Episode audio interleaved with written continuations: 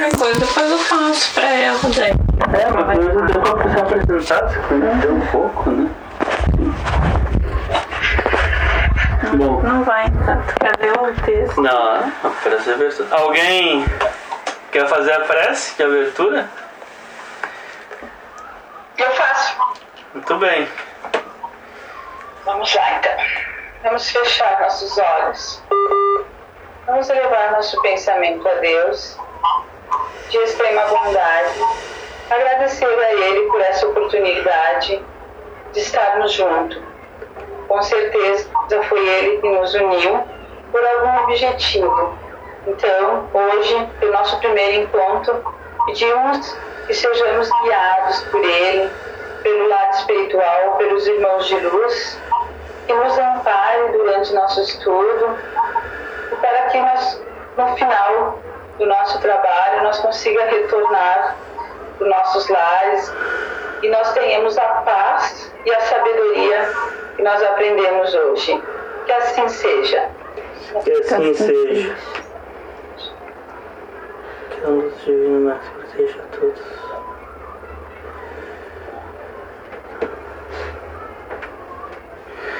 Vamos lá então. Vamos começar a leitura. Tia Steve, tem aí o texto?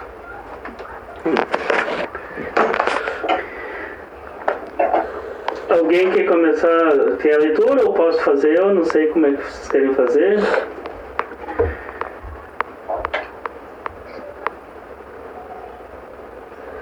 Aqui eu acho, né? Vamos fazer a leitura. Estão me ouvindo bem? Sim. Então a gente pediu para vocês lerem a introdução, né? Daí a gente começa na a Gênese Planetária. Lembrando que esse livro, Caminho da Luz, ele é. A gente costuma dizer que é a Bíblia né, espírita, porque ele contém desde a criação e até os dias de hoje. E pelas palavras de Emmanuel, ah, descreve no caso assim que ah, é uma união entre a ciência e a religião, digamos assim, porque a ciência prega que através do material, né, houve a explosão, houve a, a ignição dos elementos, houve toda uma questão física, né, e, e química no planeta e através dos tempos a evolução da vida. E já a religião diz uma outra coisa, né? Então esse livro ele vem agregar as duas, que houve sim a questão ah, científica, só que o mestre atrás de tudo isso era Jesus, né, que coordenou todo o trabalho da criação do mundo até os dias de hoje, que nada é por acaso, até as civilizações elas estão conectadas, né, através das linhas do tempo. Então, tipo assim, ah, o mundo nunca teve a revelia, né, atirado à própria sorte. Sempre houve Jesus como o Cristo, o respon- responsável por esse planeta, fazendo todo o trabalho de molde da- do planeta, da, da Terra, e todo o trabalho de, da- da- de todos os elementos, desde o vegetal, o mineral, até a questão da, da fauna, do, do homem e toda a evolução que teve do planeta. Só dando, dando uma pincelada, digamos assim. Eu leio um pedaço daí, vou ler, ler essa parte aqui. Então tá. A Gênese planetária. A comunidade de- dos espíritos puros. Rezam as tradições do mundo espiritual que, na direção de todos os fenômenos do nosso sistema, existe uma comunidade de espíritos puros e eleitos pelo Senhor Supremo do Universo, em cujas mãos se conservam as rédeas diretoras da vida e de todas as coletividades planetárias.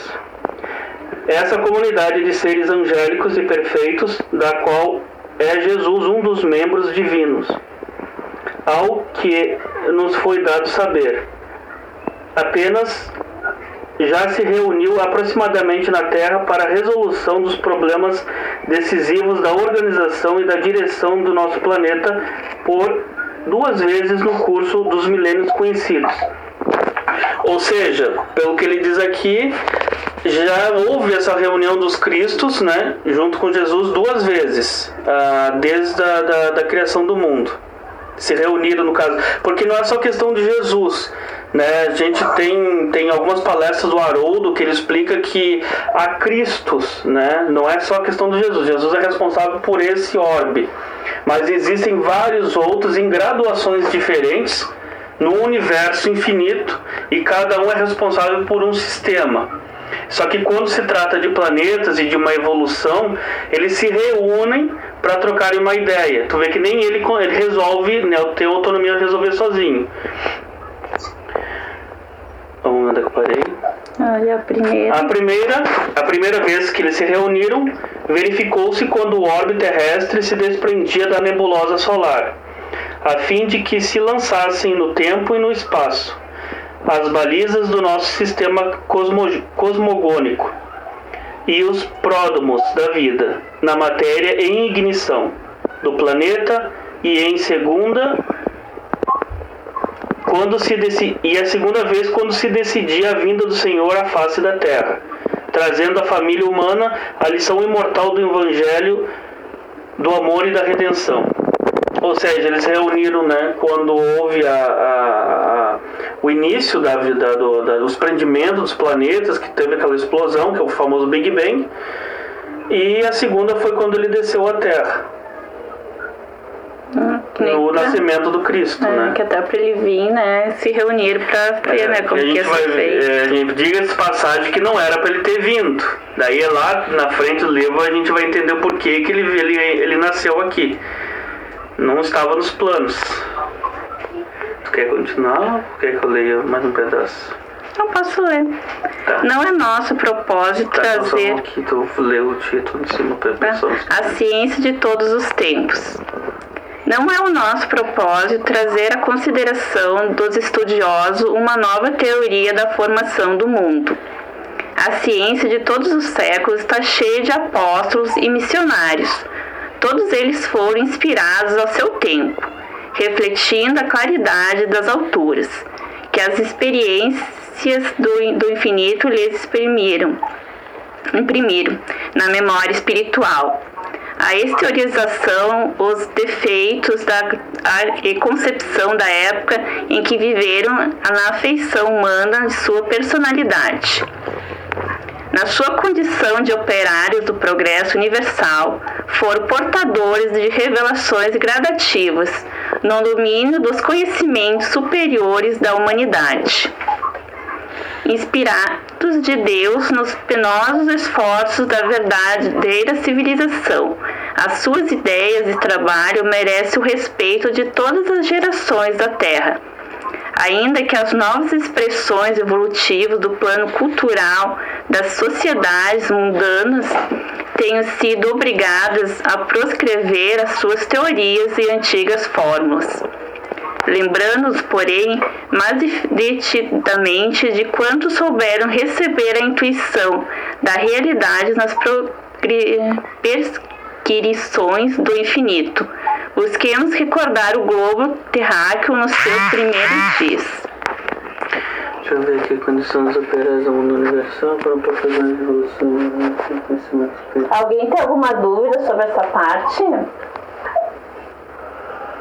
Não, dúvida não, só fiquei curiosa porque Jesus reencarnou aqui. Ah,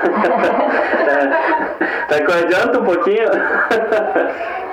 Então adianta um pouquinho então. É que assim, ó, uh, a gente vai ver lá na frente sobre as civilizações. Então entra a civilização romana. Né? Então assim, uh, era para ser um espelho da família. Então Jesus, quando, ele, quando eles começaram a, faz, a trabalhar a questão que vai mostrar muito mais, a, vai, a, vai mostrar a família romana além do que a gente conhece, tem uma história atrás disso. Então lá atrás dessa história, antes de toda essa questão da guerra, da, da força romana, eles tinham num berço uma ideia de família romana perfeita. E eles trabalharam em cima disso. Só que a questão do humano, né? O orgulho, a ambição e várias outras coisas que são um declínio humano, isso começou a constituir um, um, problema férreo na cabeça deles. Eles começaram a se dedicar à guerra, a, a dominar povos e fazer todo aquele ensejo que a gente conhece na história. Então Jesus e os outros, no caso, os outros cristos, os responsáveis pela, por, pelo sistema todo, eles ficaram com medo de perder todo o progresso que tinham chegado até ali, porque passou Moisés, passou várias coisas antes disso. Então, com medo de eles perder todo esse processo, porque Roma tá, uh, os romanos estavam expandindo né, o império deles e dominando nações, eles decidiram que ele deveria vir e trazer os, a, a, a, questão da família de volta. Foi por isso que ele nasceu. Ele nasceu para salvar realmente a humanidade. Ele veio pegar a, a, o desvio humano e trazer de volta. E ele teve que pagar com a própria vida, senão não teria o preço que teria hoje, o peso que tem hoje, sabe? E mesmo assim, a gente sabe que levou alguns séculos, né? Que muitos cristãos ainda morreram na, na, na, nas, nas questões de sacrifício a leões e outras coisas que faziam na época para eles entenderem a questão do, da importância do Cristo. Mas a vinda de Jesus se resume basicamente a isso. A gente vai ver isso. A questão de trazer a família romana de volta, o ser humano de volta ao eixo. Né? E tanto é que depois do nascimento de Jesus mudou todo o contexto da história. Né? Roma começou a perder gradativamente a força dela né? até chegar o momento que eles ruíram. Mais alguma dúvida? Não. Mas é interessante, né? É interessante, né? Mas você acha que se não tivesse acontecido o que aconteceu com Jesus, você acha, você acha que a humanidade teria ficado cada vez pior? Como a gente diz assim, eles estavam o tempo todo no controle, né? A gente nunca esteve à revelia. Uh, o, os espíritos superiores, os, o Cristo e os mensageiros, eles sempre tiveram no controle. O, e assim, ó, dado o que a gente sabe da época, eu acho que iria, se não tivesse alguém no controle, ia piorar. Porque assim, a gente tem uma parte também que a gente vai ver ali que fala que uh, os próprios profetas, né, judeus da época, que tinham sacerdotes, né, que carregavam as leis de Moisés, eles acreditavam, eles sabiam que ia vir um profeta. Só que na visão deles, o profeta ia ser um guerreiro uma pessoa que ia libertar o povo hebreu da opressão da, de Roma. Então a visão deles não era de um pobre, né? Um pacificador. Um pacificador é, a visão dele era um guerreiro, uma pessoa de força, de imponência que é guiar o povo hebreu. Só que nasceu um, né, um filho de um carpinteiro numa manjedora. Ah, acho que por isso que ele fala tanto, né, ai, do, do reino dele, né? Como que ele era um rei se ele era humilde, né? E para eles, para ser um rei, tinha que ser forte, né? Um guerreiro, não era assim alguém que estava ali pregando a palavra, um pacificador. Um dos motivos que levou Jesus à cruz, porque na verdade a gente sabe que não foi Roma que crucificou ele foi ele foi o Pôncio Pilatos quando lavou as mãos ele deixou claro né quem estava crucificando era o povo hebreu. Na verdade não o povo. Os profetas que viam nele uma pessoa que estava criando caso lá criando uma tocando digamos assim desviando a ideia deles né só que daí houve sequências de acontecimentos após a morte, né? Que é, é, não é só uma questão bíblica, mas é real, como quando Jesus morreu, o templo é, dos profetas se rachou ao meio, né? Então teve toda uma sequência de coisas que, enfim, a gente costuma dizer assim, era para ele ter morrido? Eu acho que não, né? É uma questão humana, assim como Pedro não era para ter negado ele três vezes, ele tinha escolha de não, de não negar. Judas tinha escolha de não trair. Só que eles estavam inseridos pelas suas tendências. A história podia ter sido diferente. Só que eles foram humanos, eles acabaram cedendo às tentações e aos medos da época. Então, cada um cumpriu o seu papel da forma que tinha que fazer. Era para ser? Como disse, Deus não vai chegar e dizer assim, não, tu vai estar lá para trair o Cristo. Você vai estar lá, vai, vai negar ele três vezes, que é o que mais né, toca no, no assunto, a questão de Pedro e de Judas. Mas eles tinham tendências. Eles podiam ter dito não. Tanto é que Judas se arrependeu em seguida, né? Jogou as moedas de volta, mas já era tarde. E Pedro, bom, Pedro é complicado, né?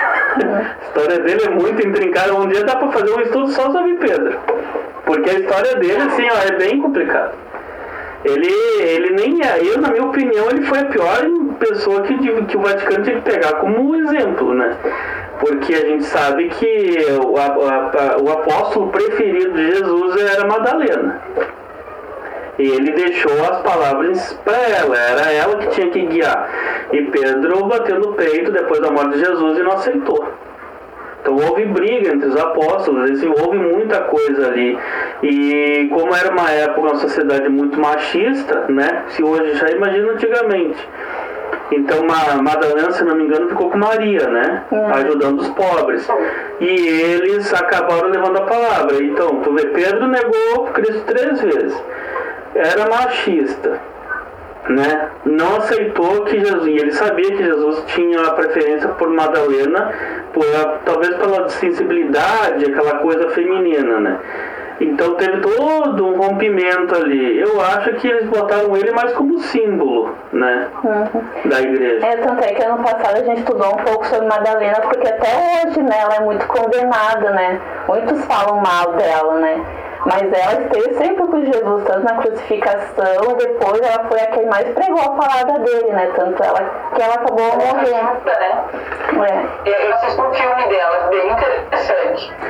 É, a gente fez alguma coisa. O Alessandro falou, naquele tempo a mulher era muito discriminada, né? Então acho que jamais ia ter esse reconhecimento dela.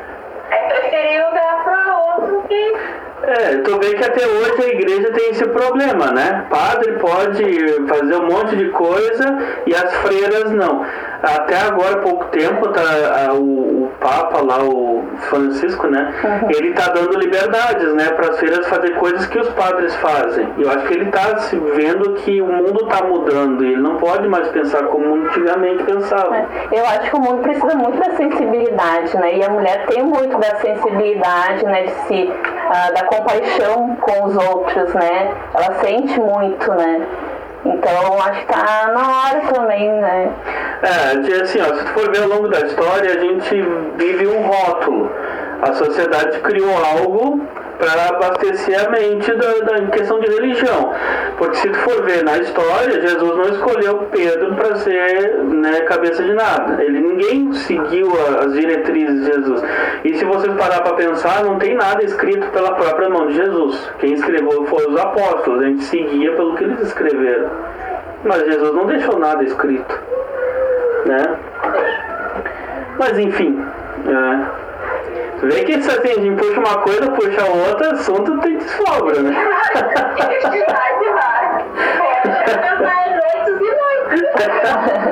Mas isso que é bom, né? Assim que é bom. É, tá muito interessante, estou gostando é, é bom que a gente sabe até sobre esse, vamos fazer esse entrando que a gente está entrando nesses assuntos, vamos ver se a gente consegue aquelas matérias, só que fala de Pedro, fala de Judas ah. e fala de, Ma, de Madalena.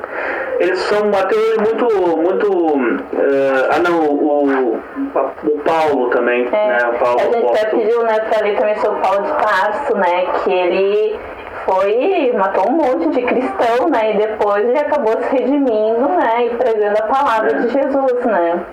É, Paulo foi um exemplo de apóstolo que não viveu com Jesus, mas ele pregava com fervor muito grande. Enfim. Na verdade, todos eles, os apóstolos, né?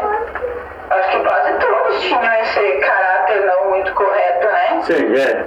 Ele é humano, né? Questão de Jesus, todo mundo fala que ele nunca escolheu os perfeitos, né? Ele sempre escolhia os criminosos, prostitutas, né? Quem os outros condenavam, ele acolhia, né? É, isso tem um lado que ela falou agora, que também é uma questão dos profetas não aceitarem ele como o Messias, na época, é que ele é, tem, onde que foi, acho que o Haroldo, né? Falou que ele vivia junto dos bandidos, dos mendigos, dos doentes, é, enfim de quem era excluído da é, sociedade. Da, da sociedade. Então e ele pra ele era aqueles que eles, ele acolhia porque sentia que eram os que mais precisavam, né?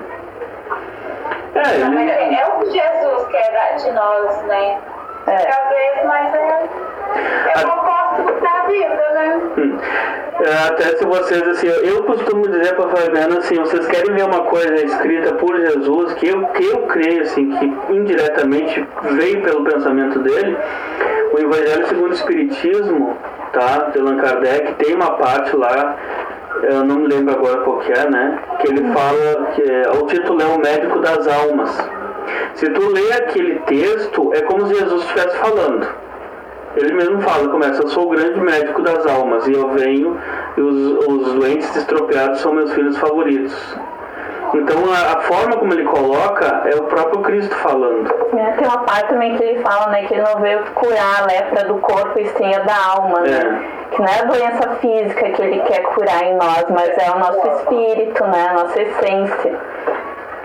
É, tanto é que nós mesmos, tá? As nossas doenças do corpo, se tu for ver, é da alma, né?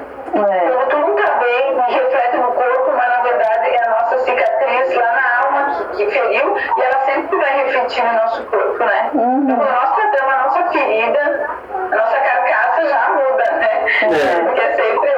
mas é assim, é assim mesmo. É bem assim. É porque como a gente é nosso, nossa alma eterna, nosso espírito eterno, a gente tem várias cicatrizes, né? E muitas delas a gente nem conhece, que são tão profundas, né? Que só olhando pra dentro da gente mesmo, tirando um tempo, que a gente vai acabar se conhecendo, né? E saber quais são elas, né? Você mais uma dúvida? Não. Seguir. Alguém quer ler aí? A gente continua aqui? Vocês querem fazer? Mais um pedacinho. Pode, pode continuar aí. Então tá bom. Quer ler um pouco? Pode ser, qual que é a parte? É a criança. Não, daqui para eu fazer. Eu me perdi aqui agora. Deixa eu ver, eu li esse daqui. É, é, os primeiros tempos do orbe terrestre. Então, que Falei, fala em voz alta pra você. os primeiros tempos do orbe terrestre. Que força sobre-humana pode manter o equilíbrio da nebulosa terrestre, destaca- destacada do núcleo ce- central do sistema, conferindo-lhe um conjunto de leis matemáticas dentro das, das quais iam manifestar todos os fenômenos inteligentes e harmônicos de sua vida, por milênios de milênios. Distan- Só fazer uma colocação, porque o texto é grande. É, o Emmanuel, ele faz uma pergunta aqui, tá? Ó, que força sobre-humana pode manter o equilíbrio da nebulosa terrestre destacada do núcleo central do sistema? É uma pergunta que ele está fazendo. Tipo assim, te botando a pensar, que força é essa que faz isso? Que tem esse poder de destacar uma massa tão grandiosa, né? No meio do espaço. Que conferindo com um conjunto de leis matemáticas dentro das quais os fenômenos inteligentes acontecem em harmonia. Daí vem aquilo que a gente diz: Jesus, ele moldou, mas quem fez a explosão e o movimento foi Deus. Entendem? Foi Deus que fez a explosão e o deslocamento de massas através do universo. É como se pegasse assim, ele produziu uma argila e entregou para Jesus. Não, na tua mão agora tu faz. Entende? Então nada acontece sem a força divina. É Deus, o artesão por trás de tudo isso. E os, é o Criador. é, e, o- e os cristos, como o nosso, eles moldam e trabalham em cima do projeto de Deus. Obrigado, pode continuar. né? distan- distando do Sol cerca de mil, um, não, cento, 149 milhões 600 mil quilômetros e deslocando-se no espaço com a velocidade diária de 2, Milhões. 2 milhões 500 mil quilômetros em torno do grande astro do, do dia. Imaginemos a sua composição nos primeiros tempos de existência como planeta laboratório de matérias ignescentes, o conflito das forças telúricas e das energias físico-químicas, opera as grandiosas construções do teatro da vida, no imenso cadinho onde a, a temperatura se eleva por vezes a 2 mil graus de calor, como se a matéria colocada num forno incandescente estivesse sendo submetida aos mais diversos ensaios. Não, é, é. Para examinar-se a sua qualidade e possibilidades na edificação da nova escola de, dos seres. As descargas elétricas, em proporções jamais vistas na humanidade, desper, despertam estranhas comoções no grande organismo, organismo planetário, cuja formação se processa nas oficinas do infinito. Alguma dúvida? Pensando. Eu acho bem complicado essa parte. É, que o Emmanuel ele não poupa a teoria, né? E aplicação. Só um pouquinho. Gente, eu É, o que ele fala aqui, na verdade, ele faz uma comparação do deslocamento da massa, né, do sol, retraindo do Sol a 149 milhões e 600 mil quilômetros. E o deslocamento em velocidade dessa massa em 2 milhões e 500 mil. Vê que ele não estava devagar, né?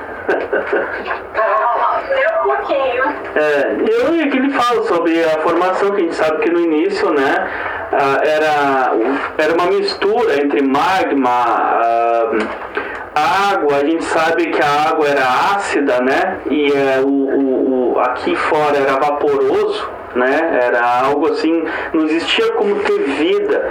O planeta ele estava, como ele diz aqui, estava em transformação, então os elementos estavam dispersos. A gente hoje, antigamente, esse planeta é como vários planetas que tem aqui no sistema solar, como Saturno, como Marte e outros, né? Até o mais próximo aqui, que uh, tem documentários que fala que é um, Vênus, né? Uhum. Vênus é bem perto da Terra e é, um, é o estado inicial dela é, o do, de hoje corresponde ao estado primitivo do nosso planeta. A única diferença que diz que ela não evoluiu para um planeta parecido com o nosso, porque a força gravitacional dela não foi tão forte a ponto de criar o que a gente tem em volta, que é o ozônio. Então o nosso planeta foi o único pelo giro, enfim, que conseguiu fazer todo esse processo. E a, a, a Terra, desde quando que foi, foi criada, sempre teve habitantes, né? Foi um processo gradativo. Como disse, depois que os elementos começam a se acentuar, a, a acidez da água diminui, o ar começa a se tornar não mais ácido também. Eu acho que é sulfúrico que é, se não me engano. Os gases também cessam. Então acontece assim, ó, meu mentor, meu mentor é meio metido, ele vem e começa a falar as coisas. O planeta ele começa a girar em uma rotação, né, que a gente conhece hoje, até hoje, que é, que, é, que é a rotação, a translação, e esse giro faz o núcleo central, o magma, o ponto central lá, criar uma força magnética enorme que existe até hoje, que faz expandir e criar as atmosferas, a gente tem iosfera, né, estratosfera, e criando a camada de ozônio. Essa, essa, essa força magnética que cria esse manta e faz com que a vida comece a se criar lá, aqui dentro. Daí a água começa a ficar menos ácida, começa a surgir, como, como é que é menos mo- coisa de vida? As bactérias? As bactérias, começam a surgir bactérias e outros elementos vitais, né? Através daí começa todo o processo de vida. O homem, ele vem dessa essência, né? Dá uma mão aí que tu tá na escola. Vamos lá. É o que? Quem que veio depois das bactérias? Répteis? É, foi, não, primeiro começou a vida na água, os anfíbios, Sim, sim, acho. sim, e depois, depois de lá eles começaram a criar pernas e vieram pra É. terra. Daí que foi indo até que chegou os dinossauros, Depois vem a questão do homem, né? é, tudo os mais. primatas e foi indo. É, só que a evolução do homem é como a ciência diz, né? Começou como um, tipo de macaco, alguma coisa assim, ele foi evoluindo, ele foi perdendo, conforme ele foi criando hábitos, como a história mesmo diz, a ciência conta, ele foi deixando, né? Perdendo pelo, tá- tá mudando a postura física, até que ele começou a desenvolver inteligência. Só que assim, esse processo é um processo, aí nós vamos botar na forma primitiva, que há mundos que existem, que a gente sabe que o próprio livro, né, dos Espíritos, eles contam que há muitas moradas na casa do meu pai. Então, esses mundos primitivos são as primeiras idades do espírito. A gente vai levar aquela questão da evolução humana. A gente está hoje com essa consciência e a gente gera uh, seres humanos com essa consciência. Antigamente era primata, então assim, os espíritos eles estavam naquela transição de animal para homem. É como aquele estado que a gente pega assim, tu tem um gato, um cachorro, né, um bichinho de estimação. Ele vai evoluir para a forma humana um dia. A gente estudou isso lá eh, na questão dos livros espíritos. Talvez algum de vocês não tenha visto ainda. Mas esse processo entre sair da fase animal para ir para a fase uh, humana, esse pedaço de tempo não é vivido mais nesse mundo. Ele é levado para um outro mundo condizente com o estado dele. Por isso que muitos espíritos não se adaptam na Terra, não querem evoluir, vão para mundos inferiores. Isso. Então, é, o, o, planeta Terra, nesse início de tempo, ele estava nessa fase primitiva em que esses espíritos, entre as transições animal e humana, estavam nascendo. Só que como o processo é, é progressivo, né? foi se transformando, se transformando e esses espíritos não nascem mais aqui. Aí, fazendo uma colocação que ela disse, por isso que a gente hoje vê pessoas em graus diferentes de mentalidade. A gente ainda tem a forma mais primitiva, a gente vê índios, em outros, outros países a gente tem aborígenes, né? A gente tem a, a, a, formações ainda primitivas na questão indígena e outros, outros meios. Uh, então a gente costuma dizer assim, ó, quanto mais a pessoa, o espírito está ligado à terra, uh, mais, uh, mais, dentro, mais perto do primitivo ele está. Então esse mundo ainda é utilizado para isso. Em alguns focos ainda assim. Vai ser encaminhado para a anulação disso um dia, mais lá na frente. Mas por enquanto ele ainda é utilizado nesse, nesse quesito. Uh, fora essa, esse, esse padrão de pensamento, só para encerrar, é por isso que a gente vê ainda muita maldade no mundo né?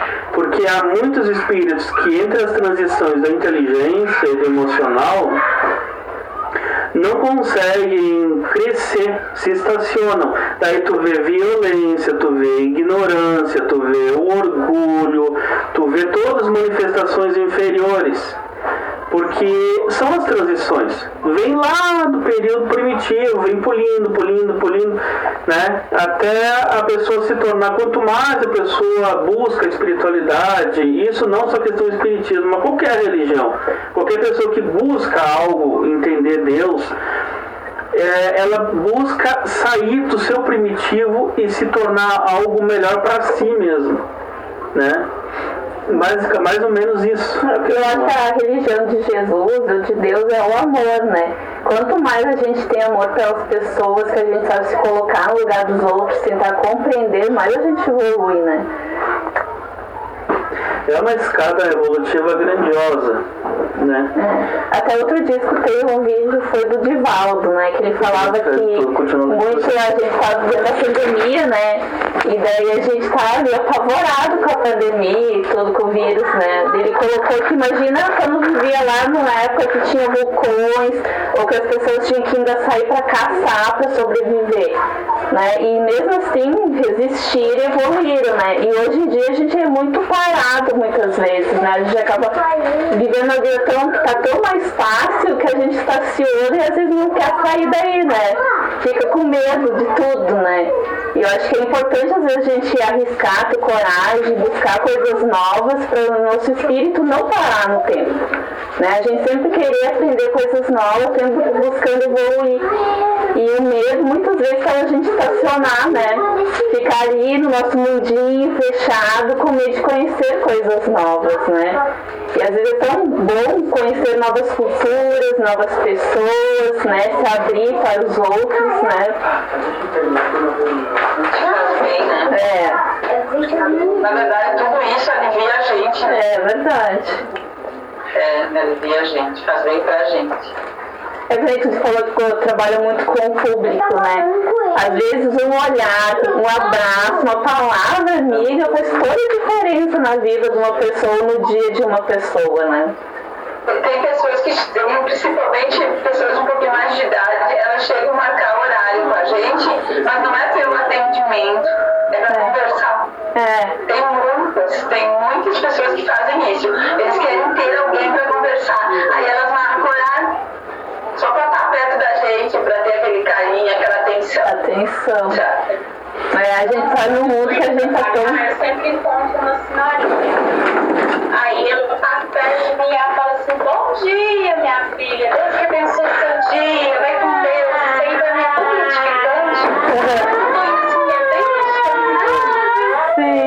dia me deixa tão feliz. pois é, né? Às vezes um bom dia faz tanta diferença, né? Eu? Lá no. no- É por isso que eu acho que é porque o grupo, né? É tão bom, né? Todo mundo conversar, dar bom dia, né? Interagir, né? Conhecer um ao outro, né? de cada um, né? Ali. Isso é fundamental, troca. Vamos lá então. Onde é que paremos? A criação da lua. Já leu ali até o final? Sim. Quer ler? Leu? Vamos lá então. A criação da lua.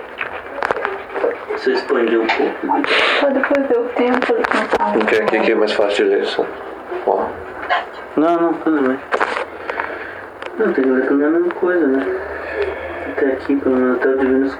Não, até aqui tem que ser. Vamos lá, tentando acelerar.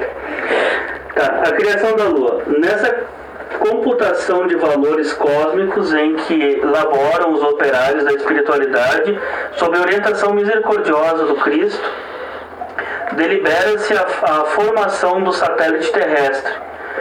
O programa de trabalhos realiza-se no mundo requeria o concurso da Lua.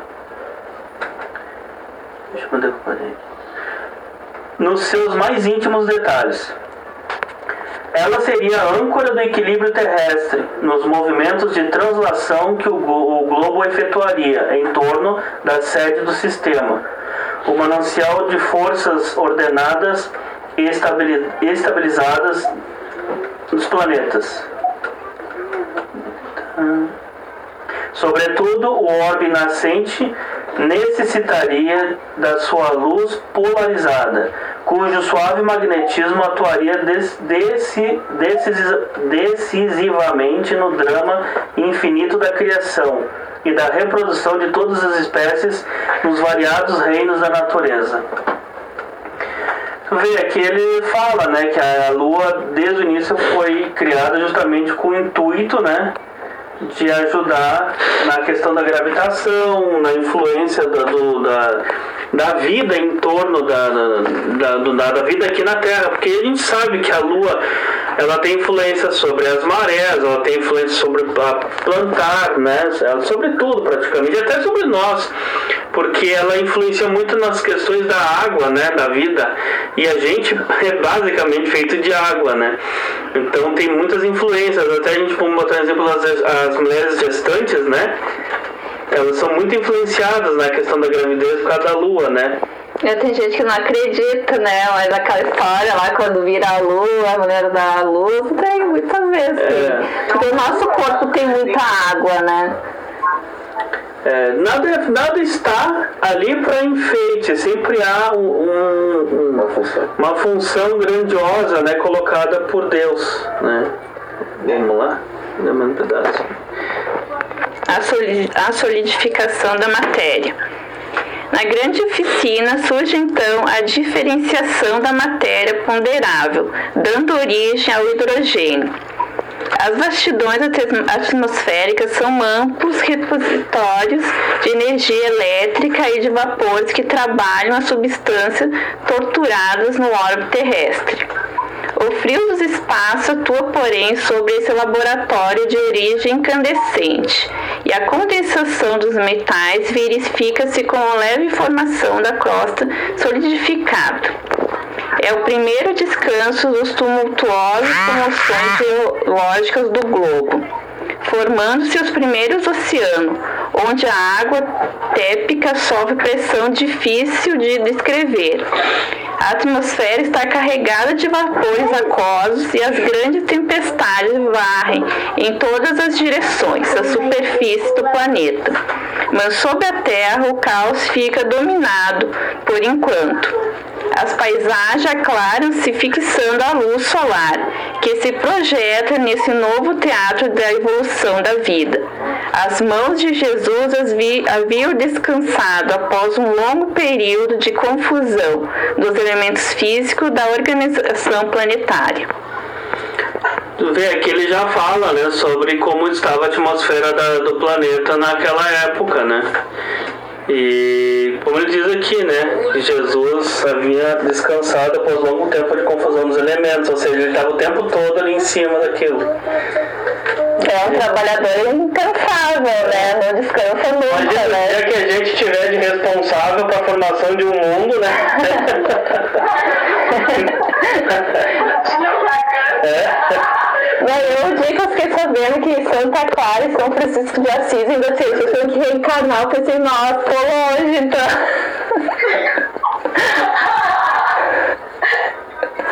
Eu tava rindo falando que ele disse até o Emmanuel, né? Que o Emmanuel acho que ele tem uns 15 anos já, que ele, ele seu, se, se é o Emmanuel, né, com toda a bagagem dele, né, teve que nascer de novo, eu pensei, meu Deus, então. É, tem muito. na minha frente. Mas é, tudo é, faz parte do processo, né? Não podemos assustar. Um dia vai chegar lá. É, um dia a gente cuida, um dia a gente vai ser responsável por algum planeta. Vamos lá então. Tá quase no fim. Muito bem. Leu, né? Tanto faz. Já foi dono, né? Divino escultor. Ok. O Divino Escultor. Sim, ele havia vencido todos os pavores das energias des- desencadeadas com as suas legiões de trabalhadores divinos, lançou o escopro da sua misericórdia sobre o bloco de matéria unif- informe, que a sabedoria do Pai da deslocara do sol para suas mãos augustas e compassivas. Operou a escultura geológica do orbe terreno, talhando a escola abençoada e grandiosa na qual o seu coração haveria de expandir-se em amor, claridade e justiça. Com os seus exércitos de trabalhadores devo- devotados, estatuiu os regula- regulamentos dos fenômenos físicos da Terra, organizando-lhes o equilíbrio futuro na base dos corpos simples de matéria, cuja unidade substancial os espectroscópios terrenos pu- puderam identificar por toda a parte no universo galáctico. Continuar? Terminou? Não, foi até o parágrafo, né? Não queria botar nada. Não, só. Que nem falou aqui, olha, ele, ele disse o que eu falei antes, né? Deixa eu ver aqui. Sobre o bloco. Então. Tá, pode continuar. Tá ok. Eu já tinha explicado. Organizou o cenário da vida, criando sobre as vistas de Deus o indispensável à existência dos seres do provir, Quer do porvir. Fez a pressão atmosférica adequada ao homem, antecipando-se ao seu nascimento no mundo. No curso dos milênios, estabeleceu os grandes centros de força da ionosfera e da estratosfera, onde se harmonizaram os fenômenos elétricos da existência planetária e edificou as usinas de ozônio a 40 e 60 quilômetros de altitude para que filtrassem co- convenientemente os raios solares, manipulando-lhes a composição precisa a manutenção da vida organizada no orbe. Definiu todas as linhas de progresso da humanidade futura, engendrando a harmonia de todas as forças físicas que presidem ao ciclo das atividades planetárias. É, aqui ele fala, né, sobre a, tu vê toda a manutenção, por isso que o nome já é de o Divino Escultor. E aqui ó, a gente se apega a algumas frases do Emmanuel, que nessa última que diz que Jesus definiu todas as linhas de progresso da humanidade futura. ou seja, já estava traçado. Tudo está no plano. Tudo está no plano. A gente não está à revelia. Né? A gente acha que a Terra está fora de É. controle, não, tá Não. tudo sob controle. Enfim, é sempre, ele sempre esteve né, a par disso tudo. Então tem uma última parte. Não sei se alguém tem alguma dúvida. Enfim. Davi vai tomar água, vai. Chegou mais um para estudar.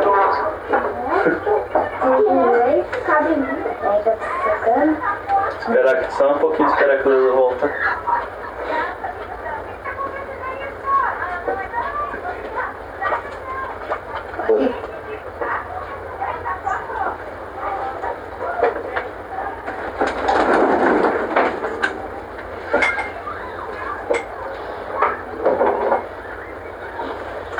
Tem mais um pedacinho só. E aí podemos encerrar.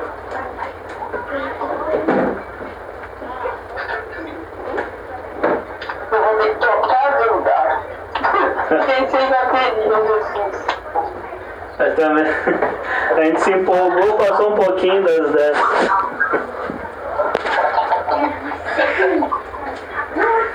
Pronto? Vamos ver o, o último trecho daí, tá?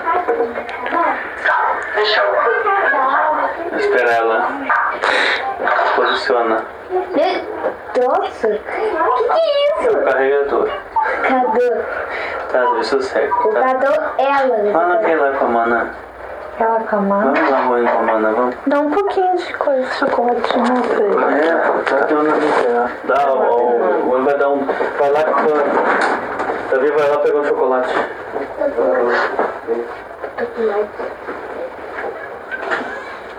Quer ler a última parte? Sim, estou esperando. Ó, ó. Tudo certo? Tudo certo. Então, última parte então, o verbo, da, o verbo na criação terrestre. A ciência do mundo não lhe viu as, mão, as mãos augustas e sábias na intimidade das energias que vitalizavam o organismo do globo.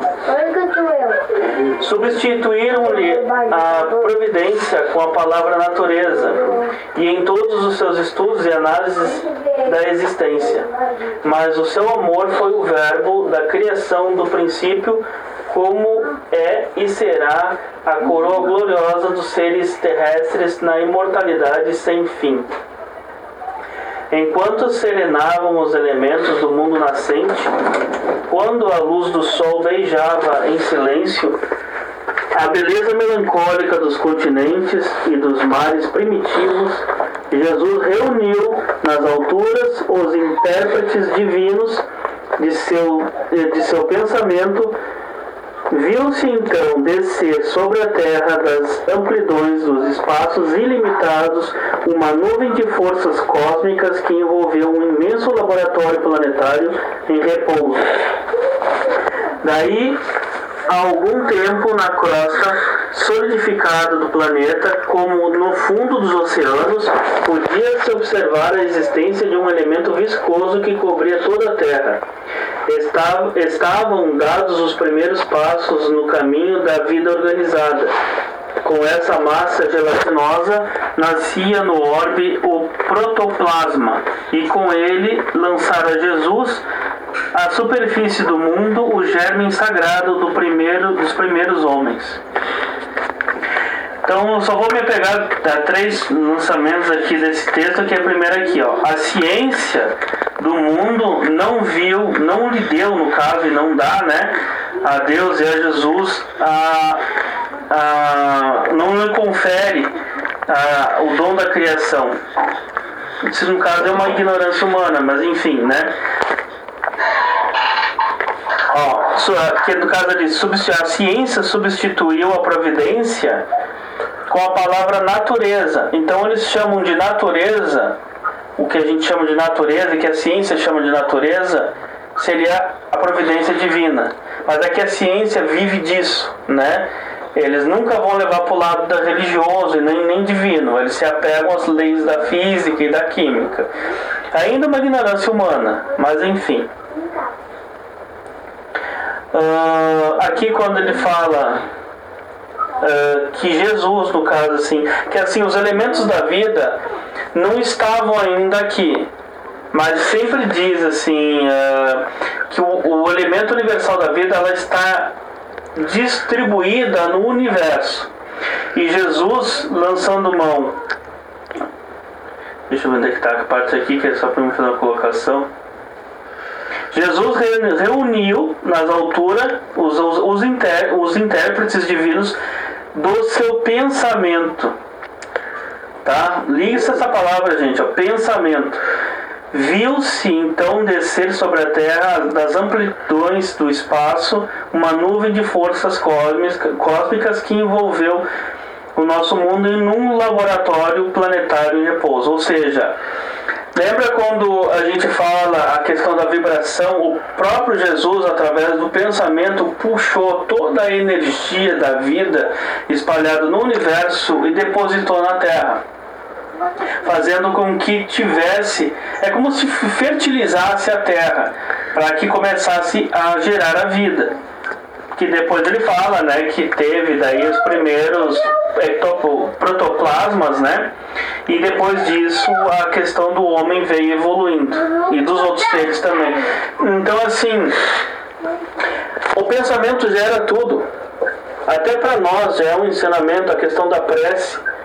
Ele dá forma. Então o que está intuído assim é a forma como você pensa e você age através da intenção. Quanto mais força você coloca na intenção que você quer, você produz aquilo que você precisa. Então, quando a gente fala assim, mentalize de determinada forma algo, uma proteção, uma prece, uma proteção para si, para um familiar, para sua casa, até para os bichinhos do, da, da sua casa. O pensamento ele vai gerar um campo de força enorme. Então, entende? A proteção ela está em você. Até a questão dos centros espíritas, você pode ir lá tomar um passe. Tá? Eles podem te, te limpar energeticamente, mas botou o pé para fora, tá no mundo dos espíritos desencarnados e desencarnados. E eles podem poluir. A proteção está dentro, eu sempre digo, a proteção está dentro de nós. E a gente tem que lembrar disso. Através do pensamento, da irradiação e da forma. Tá? Então o próprio Jesus, através disso, lançou mão desse mesmo sistema para atrair as forças da criação da, da vida no planeta.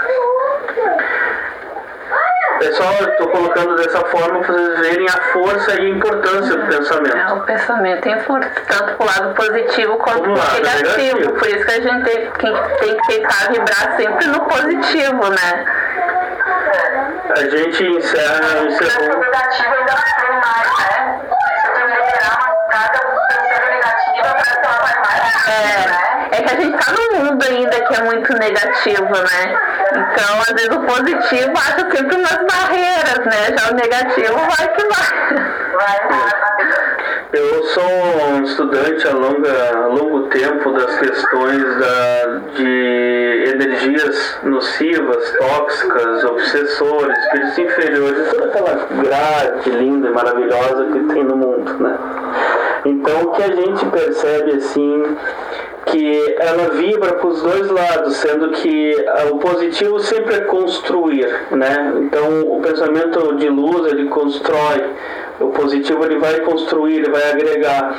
E o pensamento de ódio ou de egoísmo ou de orgulho, qualquer coisa que puxa a inferioridade, ele vai ser peso entende?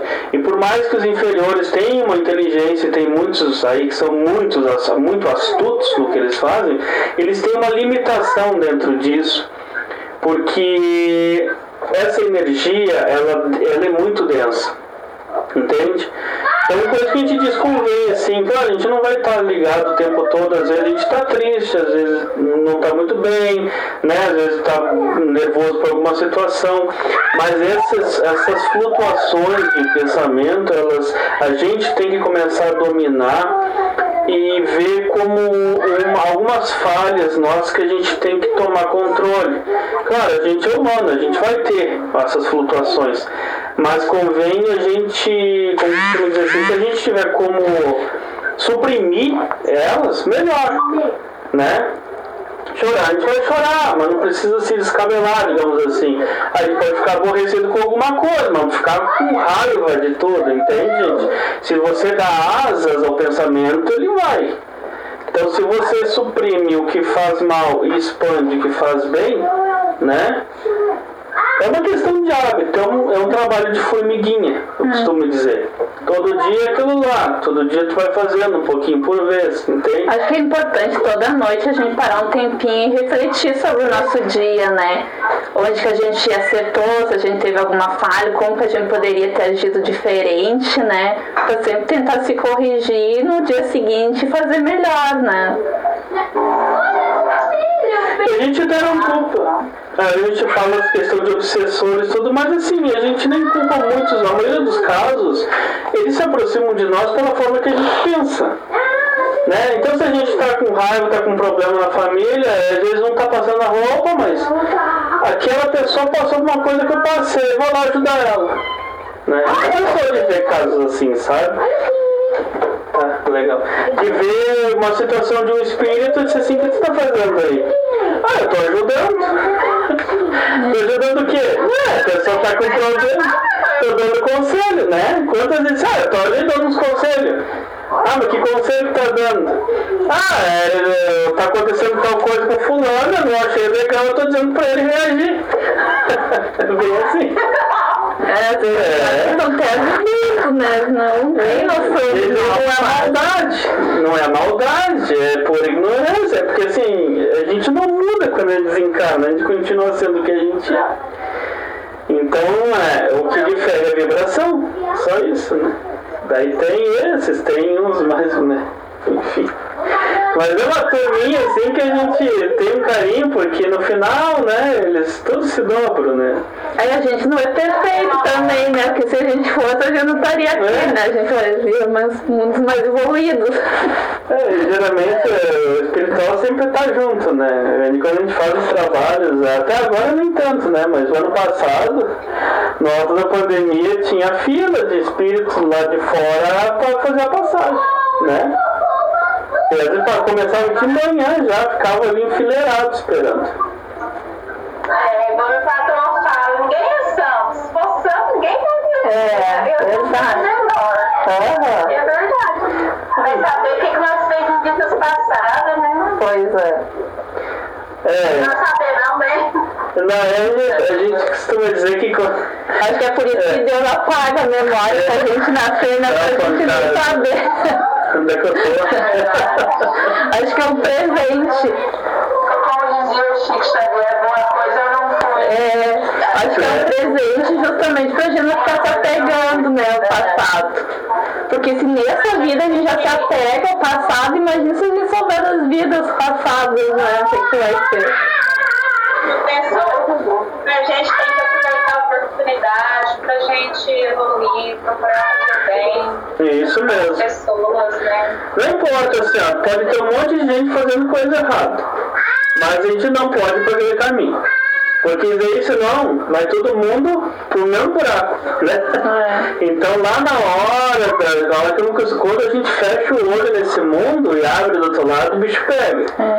Então assim, a gente fazendo bem, para nós mesmos, é algo que a gente, a gente produz essa, essa energia positiva. E não é essa questão de assim, ah, porque Deus. Não. A gente vai se afinar com a energia deles, da- da- dos espíritos bons. Então não tem como tu ir para um lugar de, sofre- de sofredores se tu vibra numa, numa, numa frequência diferente. Se no teu coração tem bondade, tem amor, entende? você vai estar numa frequência deles. É que nem eles costumam dizer, quando tem os socorristas que vão no umbral fazer os recolhimentos, eles dizem assim, não, esse não está pronto, esse aqui não está pronto, esse aqui não está pronto. Mas é uma questão energética e vibracional. Se não fosse isso, eles levavam todo mundo de lá. Mas tem a questão de frequência e energia. Então costumo dizer, vamos né, ser bons jardineiros de nós mesmos, né? E cultivar as coisas boas para que a gente passe assim, ó, pelo umbral só de façada mesmo, né? Tem uma frase que eu acho que é da Madre Teresa, que ela sempre dizia que ela fazia o bem porque não era ela entre ela e os outros, era entre ela e Deus, né? A gente tem que sempre fazer o bem, né?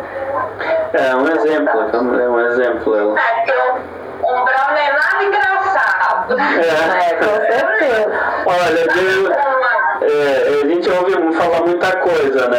A gente ouve falar, ler, mas só alguns médiums é, têm algumas, algumas possibilidades.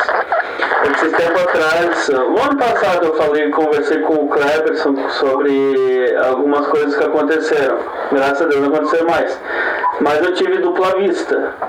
Eu abriu-se uma janela sobre, durante o desencarne de alguém que eu estava ajudando e eu tive uma visão direta de lá de dentro. E vou dizer uma coisa assim, tu lembra, né? Eu dei dois passos para trás. A coisa lá é pesada. É sofrimento, é só grito, é desespero, é gente se arrastando na lama, é assim, e assim, ó. é, existem portões de acesso. E esses portões são, são guardados por espíritos inferiores.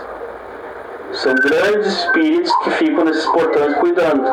Então, assim, a questão espiritual é muito complexa. Tá? É, também não está fora da, da, da questão divina, entende? Está tudo dentro do, do plano divino. Bom, mas enfim, esse contexto todo ele está em transição, porque esse mundo já está se transformando. Então muitos deles estão so- sobre, se sobrepuxando para ter uma última chance e daqui ou fico melhor ou vou embora. Então muita coisa vai mudar. E, e- existe espírito umbral que, não, que recusa ser ajudado? Ah, meu mentor falou que 70%. É aquela coisa, né? Tem gente que é tão apegada à matéria, tipo assim, tu dizer, ah, tu evoluir, tu não vai poder beber, não vai poder fumar, vai ter que deixar os vícios pra trás, prefere ficar do que evoluir. Até a prática do mal. É. Meu Deus. Assim, lá tem, eles escravizam, eles fazem muita coisa. Lá existem mestres lá dentro, não é só sofredor. Existem espíritos de magnitude lá inferior. Existem espíritos que eles têm uma inteligência muito acentuada para o mal e para ter controle sobre coisas. Tanto é que o que mais dá trabalho lá são eles, não é o sofredor que está lá chorando. E sim esses que têm uma mente ardilosa e controlam todos os outros. Esses são os mais complicados. A gente teve ano passado, né, alguma experiência com dois que foram retirados, foram levados através daqui. E a energia deles era muito densa. Acho que você lembra aquele dia que a gente foi no, Rua Nova, né? Teve um dia que a magnetização estava tão forte desse espírito que a, a- bom, tipo, teve um campo elétrico, né? As coisas começaram a cair aqui, simplesmente. A televisão se desligava, as coisas se moviam de lugar. E A sacola passava voando. é, teve várias coisas. Mas eu disse, tem um mestre sombrio que está preso esperando o encaminhamento dele. E tinha dois mentores muito fortes junto com ele, segurando ele. Então tem todo um processo. A gente ajuda as pessoas, mas também a espiritualidade, a gente ajuda muito nessa questão de vibração, entende?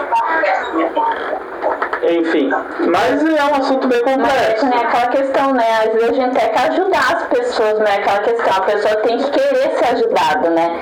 E no mundo espiritual é a mesma coisa, o espírito precisa querer. Se ele não aceita ajuda, não tem como ajudar. Porque tem muitos que não aceitam nem as orações que são enviadas para eles, né? A gente tem que só definir um pouco isso na questão, a questão da curiosidade da, da maldade de, de alguns espíritos. A gente não pode achar que aquele só que é um tipo assim, vamos botar assim, ó, esses que matam e fazem coisas ruins. Geralmente eles enlouquecem, né, e, e criam uma animalidade, tá? Não raro parece mais bicho do que gente, porque o espírito se deforma. Então tem essa categoria e tem dos inteligentes. E geralmente os inteligentes usam esses aí como escravo. ou pregam até os outros sofredores. Então é todo assim, ó, esse mundo, as leis humanas seguram algumas coisas, né, por uma questão de sociedade, né, mas do outro lado não tem isso. Então a escuridão domina e, as, e a espíritos de luz descem apenas para fazer todo o trabalho de, de limpeza ou resgate de alguns. Lembrando que não é assim, ah, desce um espírito luminoso e recolhe quem quer. É, a densidade lá é muito grande e é muito pesada. Então, geralmente tem uma equipe de socorristas e de guardiões fazer um trabalho conjunto entre eles. A gente já viu muitos relatos nos livros, né, do trabalho e do, de Mas como é quem sabe depois que a gente lê esse livro, tem um livro do, que é Memórias de um Suicida, Ah. não sei se alguém já leu, ele fala muito bem do resgate, né, e ele trata muito bem ali das falanges que vão ajudar. É, lá tem os. Companhia de, Ma- de Maria, É. né? É, Companhia de Maria, é um dos mais famosos. Mas daí a gente vai ter que ver porque é um assunto pesado. Eu só que eu não lembro muito. Foi quando eu, eu, eu, eu, eu descobri que eu achava que suicídio era só aquele que tirava a própria vida. Só que não, Não. que, fu- é, que fuma, que bebe. Deve. Todo mundo que faz mau uso ou expõe a sua vida a risco é um suicida. Salvo o sacrifício. Um É. pai, uma mãe, alguém que eh, ti- eh, e doa a vida para salvar, por exemplo, num tiroteio, se coloca na frente né, de um filho, de uma pessoa que tu ama e tu morre para salvá-la. Isso não é suicídio. Mas é, tá colocando a Isso. intenção de Isso, ajudar a você não quer morrer, você quer, você quer salvar. Isso é sacrifício, é diferente. Mas aquele que tipo fica fumando e tu diz assim, ah, mas isso mata, daí a pessoa daquela velha piadinha, ah, não tô com pressa, né? Enfim. É. É uma, enfim, é, é- é um, um suicídio inconsciente. Só que é tratado igual do outro lado, né? Não vai para a mesma categoria daqueles que executam a sua vida. É tanto é que no livro Suicidas fala também sobre as mulheres que fazem aborto, é considerado um suicídio também, Também. porque além de estar agredindo o teu corpo, tu tá matando outra vida. É, mas repetindo, é, o vale de suicidas ele, ele é específico para aquele que se mata, porque o padrão é muito pesado. Ele se colocar um espírito assim hum, perto de pessoas ou enfim, ele, ele consegue induzir a pessoa a se matar. Porque a energia é muito pesada mesmo. É, tem, é bem complexo esse estudo. A gente fez um estudo sobre vários parâmetros, entende? Da, da questão desencarnatória. Então, ahn, é, enfim, a gente está resumindo uma coisa que é bem extensa, mas assim, é, a energia de cada elemento é diferente. O suicida é um padrão, de um assassino é um padrão, de uma pessoa é, que morre com depressão é um padrão, uma pessoa que morre de uma outra enfermidade é um outro padrão. É levado várias coisas em consideração. Não é porque a pessoa. É, tem- tem aquele suicídio que, que é consciente ou que, que não é consciente. Aí na hora que desencarna, cada um vai para um lugar. Sim. O consciente, que é aquele, por exemplo, que se dá um tiro na cabeça, ele é levado por vários suicidas, o clássico vários suicidas. Uma pessoa que fuma ou que bebe morre de cirrose, alguma doença relativa, ele geralmente fica no umbral, numa fase mais inferior. Mas aí depende muito do conhecimento dele, porque se ele tipo, tipo, tem o conhecimento que ele tá se matando e ele continua, ele tem consciência que ele tá procurando a morte.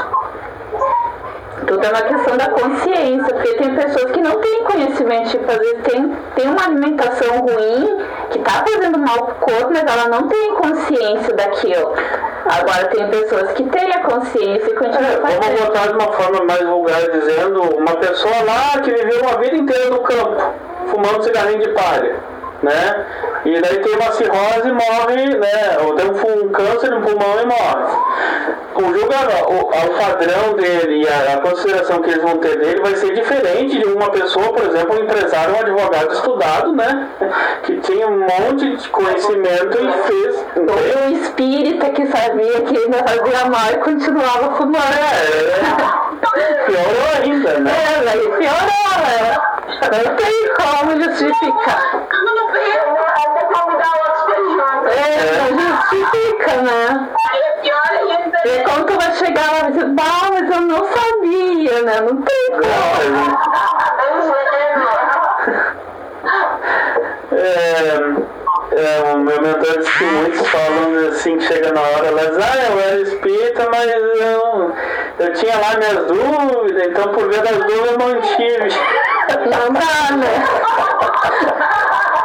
É aquela coisa, né?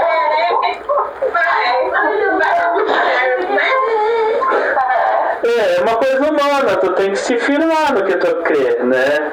É claro que para os médios é mais fácil sentir o mundo espiritual vibrando em, em si, né? Daí uma pessoa que às vezes não tem uh, muita abertura espiritual, daí ela tem que confiar no seu ímpeto, né? No, no, naquilo que crê. E eu acho que esses é que conseguem, hein? porque daí sem o toque espiritual tu tem que realmente ser firme no que tu faz, né? Tem que ser firme. Mas enfim, nesse mundo aqui é tudo né, tão complicado. Só recolocando, o umbral ele tem níveis diferentes, ele não é um só para todos os espíritos. Existem no mínimo, se eu não me engano, três níveis de umbral. O baixo, que é onde ficam os mais, ah, digamos, ligados a essa questão do, do suicídio inconsciente, e os que dominam as trevas, os mais escuros.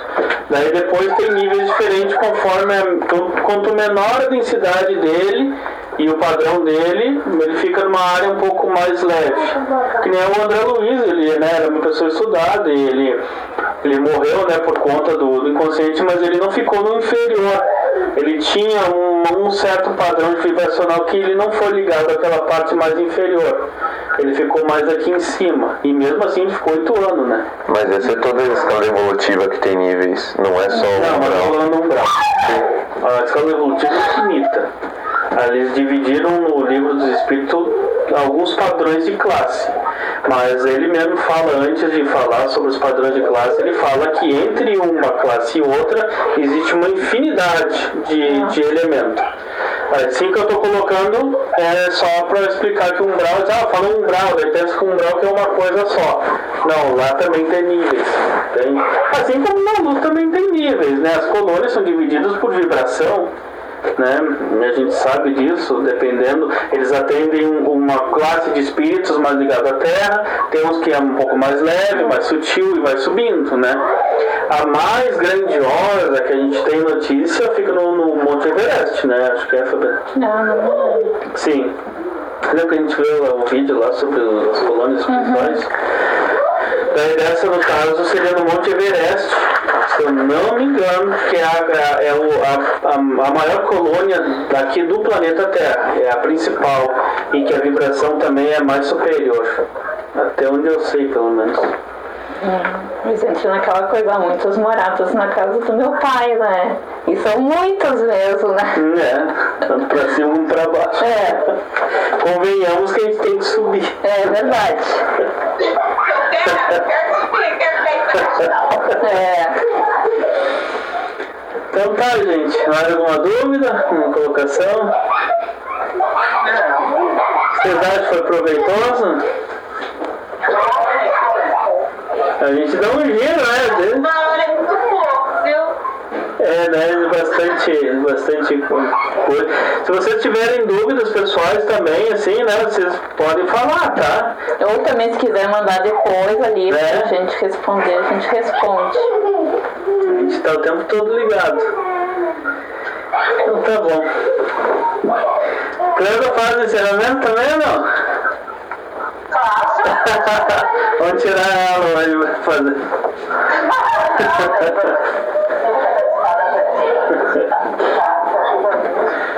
Ei, Cleusa. Leva fazer o estudo, fazer o estudo no centro. Daí geralmente a mulher falava assim, quem é que vai fazer a prece? Daí todo mundo assim, né, se escondia. O que é? O Gustavo que tá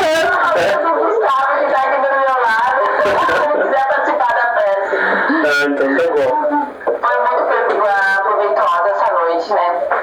Vamos